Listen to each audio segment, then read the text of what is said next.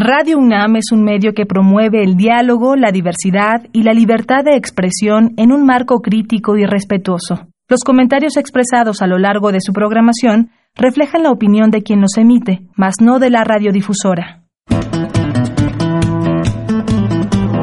Conciencia, psicología y sociedad. Terrores nocturnos.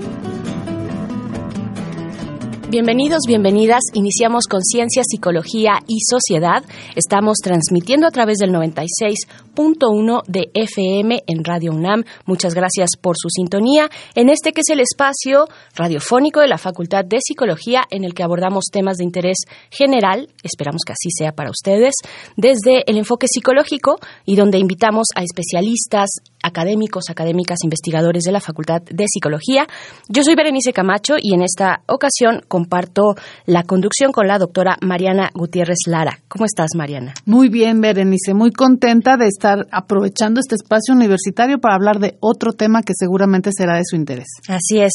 Terrores nocturnos es nuestro tema de hoy. Les invitamos a permanecer aquí y si tienen también la curiosidad, que espero que así sea, esperamos que así sea, se acerquen a nuestro sitio de podcast para revisar este y otros temas. Eh, el sitio es radiopodcast.unam.mx y ahora sí, iniciamos con ciencia, psicología y sociedad. Acabas de apagar la luz y estás cayendo lentamente dormida cuando unos angustiados alaridos te despiertan. Pero aunque te sobresaltan, ya no te asustan. No es algo nuevo. Tu pequeñito de cuatro años está otra vez sufriendo un terror nocturno y tienes que estar a su lado. Los gritos no cesan. Lo encuentras incorporado en la cama, sudando y agitado, dando manotazos, como si se defendiera de un atacante. Está aterrorizado. Aunque le hablas no responde, como si no estuvieras ahí. No debes despertarlo. Intentas tranquilizarlo, cuidas que no se lastime o golpee con algún movimiento brusco. Hoy la escena dura unos pocos minutos, menos de cinco. En raras ocasiones se prolongan a más de veinte y luego, como si nada, cae nuevamente dormido y vuelve a respirar plácidamente. Por la mañana no recordará lo que pasó, como si nada hubiera ocurrido, aunque seguramente amanecerá un poco cansado. Al principio esos arranques te inquietaban mucho. Creías que eran pesadillas infernales. ¿Qué le ocurre a mi hijo? ¿Cómo puedo ayudarlo? ¿No se puede hacer nada? Por eso buscaste ayuda profesional y tu perspectiva cambió. Finalmente pudiste tranquilizarte. Te informaron que se trata de terrores nocturnos, un trastorno del sueño diferente a las pesadillas. Es algo común en los niños, cercano al sonambulismo y en la inmensa mayoría de los casos desaparece antes de la adolescencia sin dejar consecuencias. Por ahora, basta cuidar que esté en un ambiente seguro para que no se haga daño y esperar a que crezca. Sin embargo, si la frecuencia es excesiva o afecta su vida diaria, deberás hacer algunos estudios para descartar causas subyacentes. Si se prolonga la adolescencia o hasta la edad adulta, puede haber otros riesgos. Entonces, ¿qué son y qué riesgos presentan los terrores nocturnos? ¿En qué se distinguen de las pesadillas? Para responder estas y otras cuestiones nos acompaña Fructuoso Ayala Guerrero, licenciado en Biología, maestro y doctor en Ciencias por la UNAM, con una estancia postdoctoral en la Universidad de París, investigador de la Facultad de Psicología, que se especializa en sueño, neurociencia, psicofisiología y epilepsia. Bienvenido, doctor. Muy buenos días. ¿Cómo está? Muchísimas gracias por la invitación para analizar este tema que considero sumamente interesante pues iniciar preguntándole eh, qué son, precisamente qué son los terrores nocturnos y qué los caracteriza. Eh, precisamente la presencia de los terrores nocturnos es impresionante, porque en el silencio de la noche el niño ya solo en su recámara y los papás en su recámara respectiva oyen un grito que se hace más intenso por el silencio de la noche. Corren a la recámara del niño, lo ven sentado, hincado, ojos abiertos, pupila dilatada, sudando, pelos parados. Todo eso es impresionante. Es más impresionante para los papás que para el niño, porque el niño, después de que al otro día despierta, prácticamente se le ha olvidado que tuvo ese evento terrorífico, porque se produce amnesia. Ahora, mm, la gente en general confunde pesadillas con los terrores nocturnos, pero hay diferencias. Para situarlos, Es conveniente comentarles que el sueño no es un proceso unitario, está constituido por etapas y los terrores nocturnos se presentan en lo que se llama etapa de sueño lento, llamada así porque al registrar la actividad eléctrica cerebral hay ondas lentas de, de gran amplitud y todavía hay actividad motora. Por eso el niño tiene la capacidad de levantarse y responder como uno observa durante el terror nocturno, mientras que en las pesadillas estas se presentan en otra fase, en la fase que se llama de sueño mor o de movimientos oculares rápidos por presentarse ese tipo de actividad. Y aquí sí se conserva la memoria, porque en las pesadillas el durmiente tiene la capacidad de describir con mucho detalle el contenido onírico. Eh, además, este, durante las pesadillas hay inmovilidad porque el tono muscular desaparece y eso está bien porque es una protección para el durmiente porque si actuara lo que está soñando podría lesionarse o lesionar al que duerme junto a él. Entonces es muy importante que hagan ese tipo de diferencia. Y algo más que ha surgido. Hay un tipo de epilepsia que se llama epilepsia nocturna porque se presenta durmiendo y muchas veces confunden terrores nocturnos con un ataque de epilepsia. Ahí es muy importante tener una videograbación, le ayuda mucho al especialista para diferenciar terror nocturno de epilepsia y de esa manera implementar el tratamiento más adecuado. Sí, en el caso de, de los terrores nocturnos, doctor, ¿cuáles son sus factores de riesgo, sus causas? ¿Qué detona que ocurra este? Sí, en relación con su origen, pues la mayoría de los especialistas considera que está relacionado con la maduración cerebral. E, el cerebro no, se, no ha madurado con la velocidad adecuada, de acuerdo a la edad. Dos, factores medioambientales también pueden desencadenar los terrores nocturnos. Si el niño, por ejemplo, vive con una familia disfuncional que no le ponen atención, él se siente solo, abandonado, temeroso y eso se puede expresar con miedo al dormir. Es más, una recomendación para los padres que algunos padres, con tal del que el niño no esté dando lata, entre comillas, lo amenazan que si no se va a dormir, ahí viene el coco, como le llamen, el monstruo, y le va a producir miedo. Bueno, el niño se va temeroso a la cama, no puede conciliar el sueño, y en cuanto empieza a dormir, que es la primera etapa de sueño, en sueño lento, se puede presentar esa sensación desagradable que se llama terror nocturno. Así que una recomendación a los padres, traten de apoyar lo más que puedan a los niños pero no los amenacen con que ahí viene el monstruo que los va a atacar. Bueno, pues ya lo escucharon, estamos conversando con el doctor Fructoso Ayala Guerrero acerca de los temores nocturnos, pero queremos saber lo que ustedes opinan. Nuestro compañero Uriel Gámez salió a las calles a preguntarle a las personas precisamente sobre este tema, terrores nocturnos. Vamos a escuchar. La gente opina. Esta semana en Conciencia, Psicología y Sociedad hicimos las siguientes preguntas. Antes les mencionamos esta frase. En algunos casos, mientras duermen, los niños o las personas tienen conductas extrañas, aunque siguen dormidos. ¿Te ha tocado ver o saber de algún niño o persona que de repente a medianoche empiece a agitarse o gritar como aterrorizado sin poderse controlar? Si es así, ¿de quién se trataba? ¿Qué hacían al respecto y con qué frecuencia ocurría? Si no lo es así, ¿conoces a alguien o sabes de alguien que sufra de sonambulismo? Escuchemos las respuestas. Leticia, 48 años. No, no me ha tocado verlo, pero mm, a mí me ha pasado que hablo dormida. Nada más que no recuerdo después lo que dije. Mm, yo creo una vez cada mes. No, nada, porque no sé qué hacer. En la familia, como a dos personas. Pues solamente lo platican, pero no han acudido a ninguna ayuda. Diana, 48. Pues sí, en realidad no es niño, es mi hija que tiene ya 20 años tiene bastantes pesadillas, eh, tal vez muy reales, porque siempre habla dormida o se mueve demasiado, incluso da trancazos o manotazos. No he hecho nada al respecto, simplemente hablo con ella y le pregunto que qué fue lo que soñó, qué tipo de pesadillas tuvo, pero en sí nunca he ido a una instancia a que le brinden apoyo. Muy seguido, dos veces por semana o una vez por semana. Paola Hernández Bonilla, 24 años. Sí, mi hermano era sonámbulo. Pues ocurría casi diario, pero no hacíamos nada, o sea, solamente dejábamos que caminara y ya así, o sea, si habría un riesgo en, no sé, en que se cayera las escaleras o se pagara con algo, pues ya como que lo dirigíamos, pero no lo despertábamos ni nada. Para Conciencia, Psicología y Sociedad, Uriel Gámez. Ya estamos de vuelta en Conciencia, Psicología y Sociedad. Continuamos en esta conversación con el doctor Fructuoso Ayala Guerrero. Estamos en cabina la doctora Mariana Gutiérrez Lara y Berenice Camacho.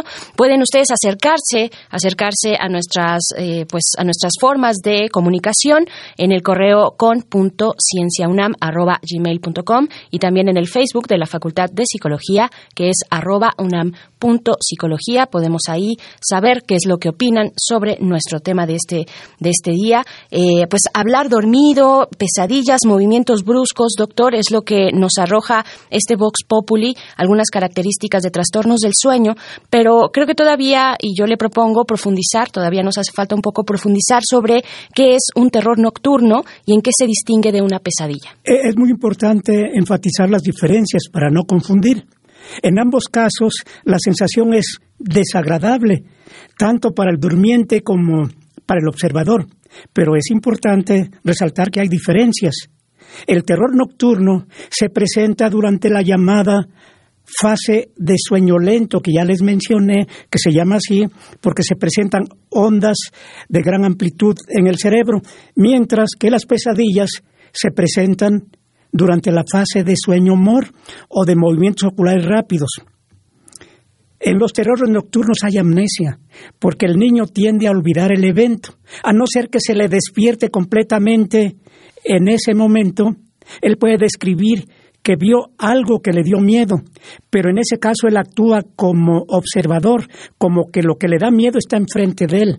Mientras que en las pesadillas, si se le despierta al durmiente, él va a describir con mucho detalle el contenido onírico, pero además él actúa como él está dentro de la historia como actor, él la vive, es otra diferencia.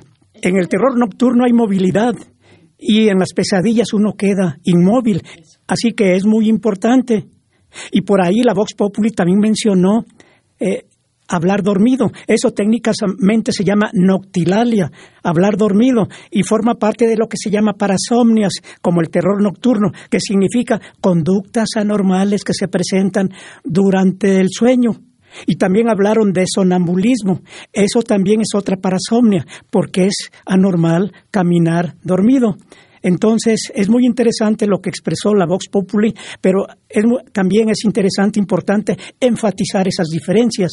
Y también en relación con la epilepsia nocturna, que se puede confundir. Y es fundamental porque de esa manera se busca el método, la terapia más adecuada. Muy bien, Mariana. Sí, creo que un tema importante, doctor, es en qué momento buscamos ayuda profesional, porque la gente que hizo favor de contestar la pregunta menciona que no han hecho nada hasta el momento, simplemente han dejado que ocurra, ¿no? Lo que, lo que están experimentando sus familiares. ¿Usted qué, qué nos aporta? ¿Qué diría acerca de cuándo buscar atención profesional? Respecto al Vox Populi, la señora, una de las señoras decía, mi hija que, que tiene 20 años continúa con este tipo de parasomnia, ¿no? Un tipo que ella describía puntualmente. En el caso nada más de los terrores nocturnos, ¿hay una edad determinada? Sí, generalmente los terrores nocturnos se presentan en la niñez, en la niñez temprana, y se ha relacionado con falta de maduración cerebral. A medida que transcurre la edad, esos terrores nocturnos van desapareciendo espontáneamente.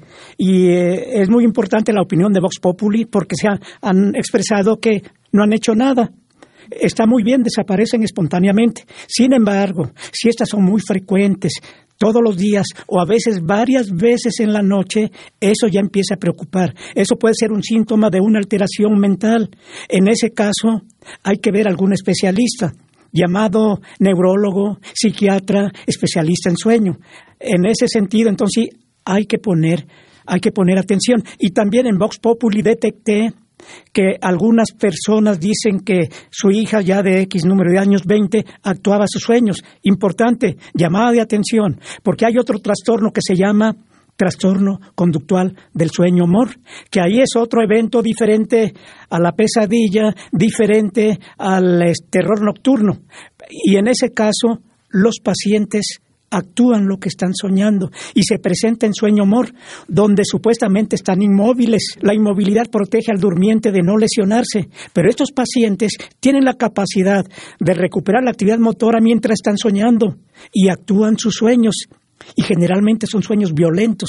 Se paran, empiezan a golpear, creen que están golpeando a un contrincante o a alguno que los quiere agredir y pueden autolesionarse o bien lesionar al que está cerca. En ese caso tengan esa precaución. Entonces ya conocen ahora sí, además de terror nocturno, que es diferente a pesadillas y ahora integré este nuevo término que es trastorno conductual del sueño humor. Qué interesante, doctor. Continuamos en esta conversación sobre terrores nocturnos con el doctor Fructuoso Ayala Guerrero. Les invitamos hacer una pausa para escuchar algunos datos referentes a nuestro tema en nuestra sección Un dato que deja huella. Un dato que deja huella.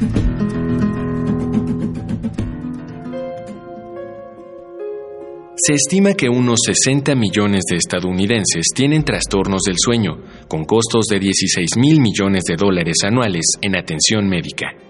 El insomnio, que afecta de 10 a 15% de la población, y la apnea del sueño, con 10%, son los más comunes.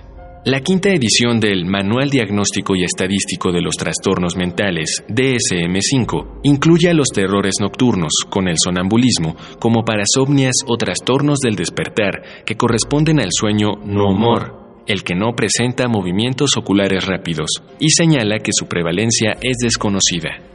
Se han manejado cifras de frecuencia para los terrores nocturnos infantiles que van desde 30% hasta un rango entre 1 y 6%. En España, mediante cuestionarios a padres, Vela Bueno y otros estudiaron la prevalencia de los terrores nocturnos y las pesadillas en 487 niños de 6 a 12 años de edad. Mientras que 22% sufría de pesadillas, solo 6% tenía terrores nocturnos. En adultos, los estudios clínicos sobre parasomnias muestran que éstas pueden ser indicadores de trastornos mentales subyacentes y tener consecuencias graves. Un estudio telefónico de 1999 en Reino Unido, de Ohio y otros, que incluyó cerca de 5.000 adultos, arrojó que 2.2% reportaba terrores nocturnos, 2% sonambulismo y 4.2% despertar confuso. Los tres disminuían con la edad encontraron ciertos factores asociados con los terrores nocturnos, en magnitud decreciente, la sensación subjetiva de asfixia o dificultad para respirar durante la noche, el síndrome de apnea obstructiva del sueño, tener pesadillas al menos una noche por mes y el consumo de alcohol a la hora de acostarse. Muchas gracias por permanecer en sintonía con Radio UNAM. Continuamos ya hacia el último momento de nuestra conversación con el doctor Fructuoso Ayala Guerrero. Estamos en cabina Mariana Gutiérrez Lara y Berenice Camacho para hablar de este tema o más bien dar ya las eh, pues conclusiones, doctor Fructuoso, los terrores nocturnos. Yo quiero preguntarle eh, cuáles son los daños, consecuencias negativas eh, que pueden derivar de los terrores nocturnos o asociarse con ellos también. Bueno, puede haber muchas consecuencias originadas por los terrores nocturnos. la persona que padece de ese trastorno se puede lesionar, autolesionarse, o bien lesionar al que está cerca. Sobre todo si lo despiertan, pues hay una reacción de agresión, tienden a atacar a quien los despierta. Entonces, en ese sentido hay que tener mucho cuidado. Y como les decía, si eso se repite ya frecuentemente, hay que buscar la manera de controlarlos. ¿Qué hacer si vemos que se presenta todas las noches? Ya habíamos dicho que con la maduración cerebral se pueden ir espontáneamente, pero si son frecuentes, hay que buscar alguna manera de controlarlos. La primera elección es la psicoterapia, ver por qué tiene ese tipo de conducta el niño. Es un niño solitario, con miedo, ver los orígenes de este tipo de conducta y buscar a un especialista que dé psicoterapia. Eso puede ser suficiente, pero si vemos que eso no funciona y esto sigue presentándose, hay que buscar otra solución. Entonces, desafortunadamente hay que recurrir a la farmacoterapia, este, que, esa sería la última elección. Y, y, en la farmacoterapia lo que generalmente se administra es un grupo de sustancias que se llaman benzodiazepinas, que son tranquilizantes. Este, Pero eso sería la última solución, porque hay que resaltar que también los fármacos tienen efectos nocivos colaterales. Pero si ven que el problema de, sueño, de trastorno, este trastorno del sueño es muy grave, ni modo, hay que recurrir a la este, farmacoterapia.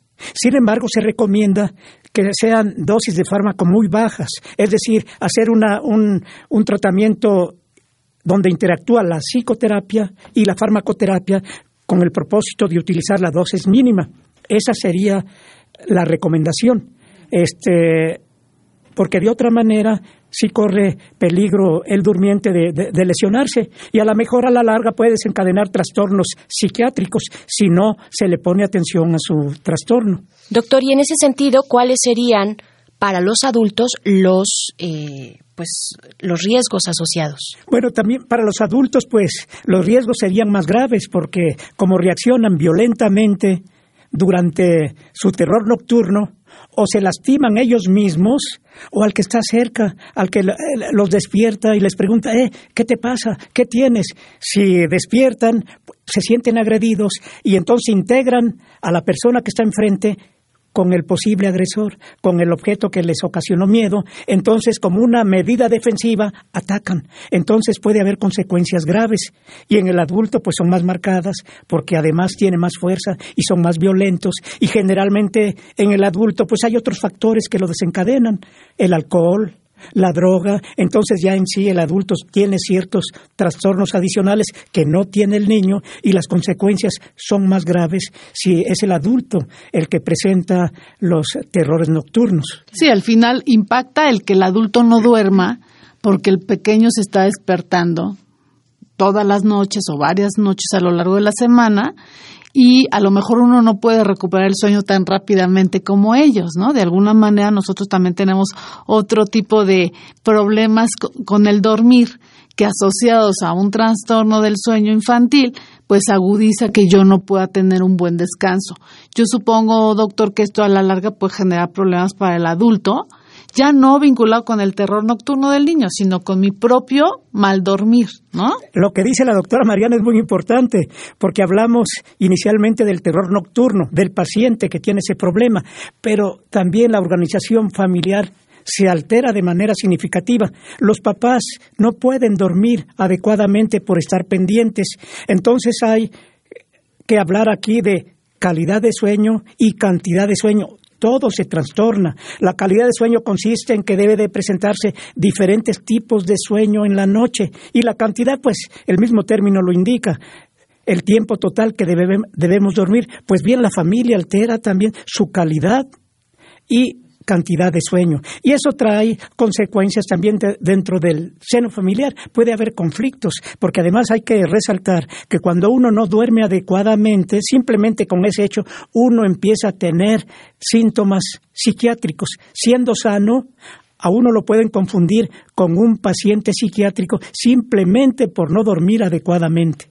De tal manera que esa pregunta, ese comentario de la doctora Mariana es muy importante. Pues con esto vamos a despedirnos. Ya, eh, pues anotaba, doctor, pues este, eh, el, ángulo de que por supuesto son curables. Hay que seguir este tratamiento que nos indicaba, bueno, acercarse con especialistas, eh, neurólogos, psiquiatras, la psicoterapia y al final también la medicación, si es que se encuentra en un grado muy complejo, este tema de los terrores nocturnos. Muchísimas gracias Gracias, doctor Fructuoso Ayala Guerrero, por haber estado acá. Al contrario, muchísimas gracias y para mí es un gran honor haber participado en este programa de nuestra alma mater. Muchas gracias por invitarme. Pues vuelva pronto, por favor, doctor.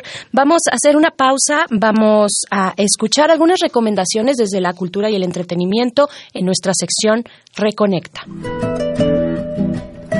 Reconecta, recomendaciones culturales sobre el tema de hoy.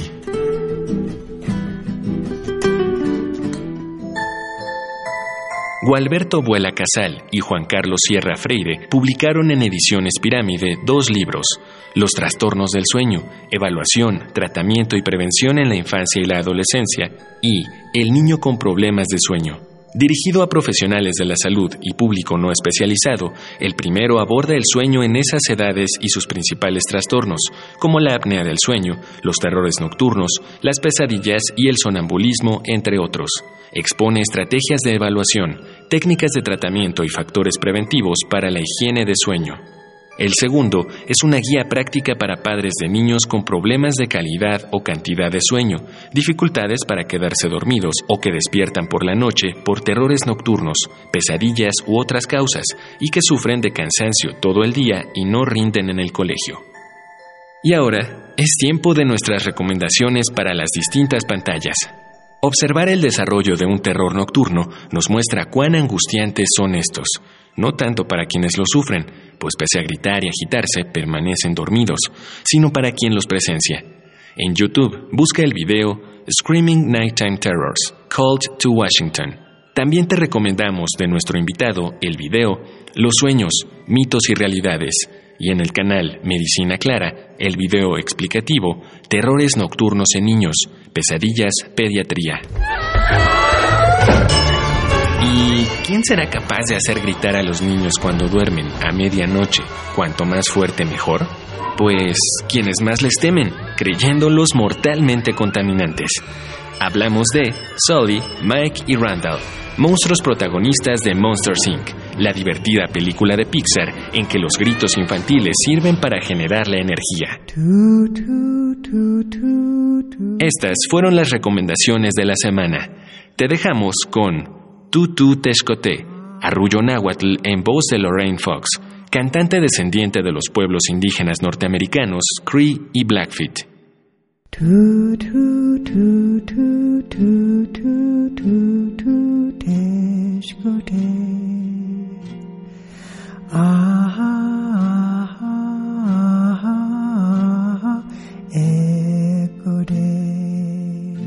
Estamos de vuelta en Conciencia, Psicología y Sociedad para despedirnos después de, eh, de verdad, esta conversación tan interesante e importante sobre eh, los terrores nocturnos. Mariana, ¿con qué quieres despedirte? El tiempo es muy breve para hablar de trastornos del sueño en general y de terrores nocturnos en particular, porque ya vimos que hay cantidad de cuestiones asociadas y confusión entre los diferentes problemas para dormir. Pero creo que es muy importante sí pensar en la prevención más que en ver cómo vamos a solucionar el el problema de manera médica. Ya nos dijo el doctor que en pocas ocasiones se necesita tratamiento. En realidad el niño crece y la maduración de su cerebro pone las cosas en orden. Yo lo que diría es que sí es muy importante anticipar la hora del sueño para que esté tranquilo. Ahora con esta cuestión de la tecnología, pues están muy estimulados antes de dormir. Y obviamente eso está alterando su cerebro y está haciendo más difícil que pueda tener un sueño reparador. Como sea, el doctor es muy generoso, veré, y nos invita a que hagamos contacto con él si tenemos alguna duda en particular. A su correo fayala@unam.mx y también nos invita a llamarle, fíjate. Él nos dice, le podemos llamar al 56 22 22 22 extensión 41 24 3. 56 22 22 22, está requete fácil extensión 41243. Pues ahí está, agradecemos doblemente eh, esta eh, participación del doctor Fructuoso Ayala Guerrero. Nos despedimos con esto, gracias doctora Mariana Gutiérrez Lara. Gracias a ustedes, yo soy Berenice Camacho, nos encontramos en la próxima ocasión aquí en Conciencia, Psicología y Sociedad. Conciencia, Psicología y Sociedad. Del otro lado del espejo participaron Marco Lubián, voz en off, Ana Salazar, guionista, Augusto García Rubio, vinculación e información. Producción, Frida Saldívar.